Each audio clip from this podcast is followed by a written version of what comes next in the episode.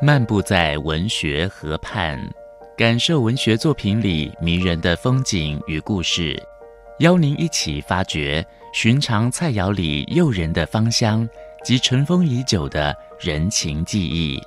请听焦桐谈饮食文学。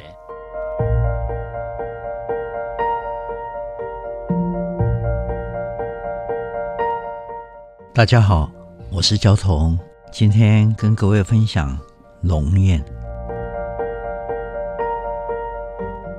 我童年的时候居住在外婆家，外婆家有一棵很大的龙眼树，树梢上结实累累的龙眼，常常诱惑我流口水。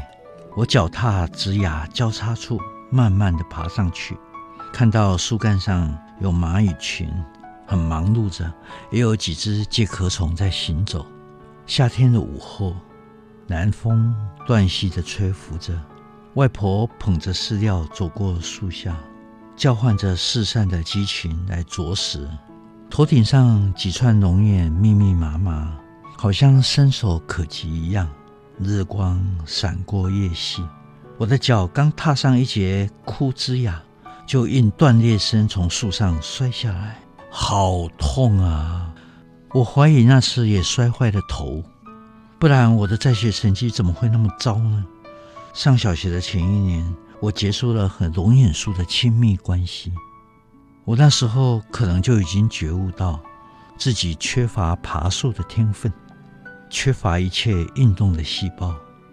汉代以降，骚人墨客就常常并称龙眼、荔枝。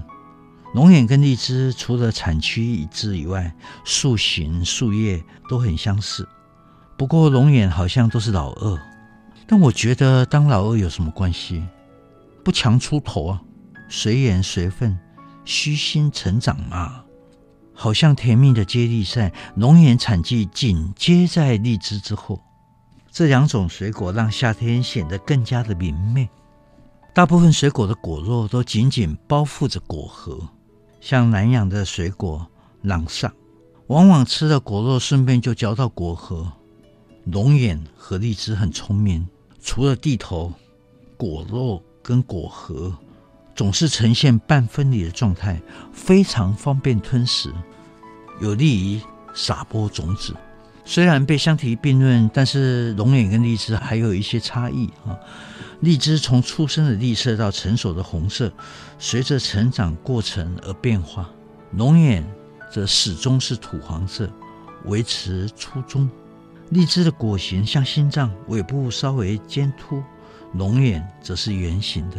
龙眼比较固执，出生小龙眼就有一层薄肉包裹着种子，慢慢随着岁月增长。小荔枝一开始仅有果皮包覆种子，没有果肉。种子成熟以后，假种皮才由种柄处生长，快速膨胀，包覆种子。鲜食以荔枝比较名贵，但晒干以后，龙眼。就变成桂圆，比较尊贵。呃，荔枝干可以壮阳火，龙眼干更具有食疗的效益，能够安神养血。我在读辅大比较文学所博士班的时候，曾经有一次邀请小说家黄春明大哥来课堂上演讲。那一场演讲，他叙述和弟弟拿着空罐头捡龙眼籽很好玩。有一天，他在捡龙眼的时候，被急急叫回弥留的母亲病榻前，说：“妈妈快死了。”还没有等母亲开口。黄春明就献宝一样献出半罐的龙眼籽。妈妈，你看我捡了这么多的龙眼核呢。幼年的黄春明没有意识到这是告别的最后一句话。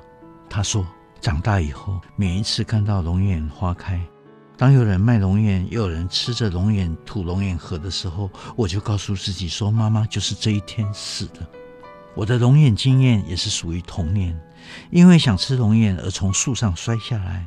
负伤走向球鞋路程，没有料到童年从龙眼树上摔下来扭伤的脚踝，竟会纠缠我一辈子。几十年来，总觉得右脚踝透露着古怪，不痛不酸，明显的是内侧骨头凸起，右脚的鞋比较容易磨损。那是一则隐喻吗？一则无法修复的甜蜜的伤痕。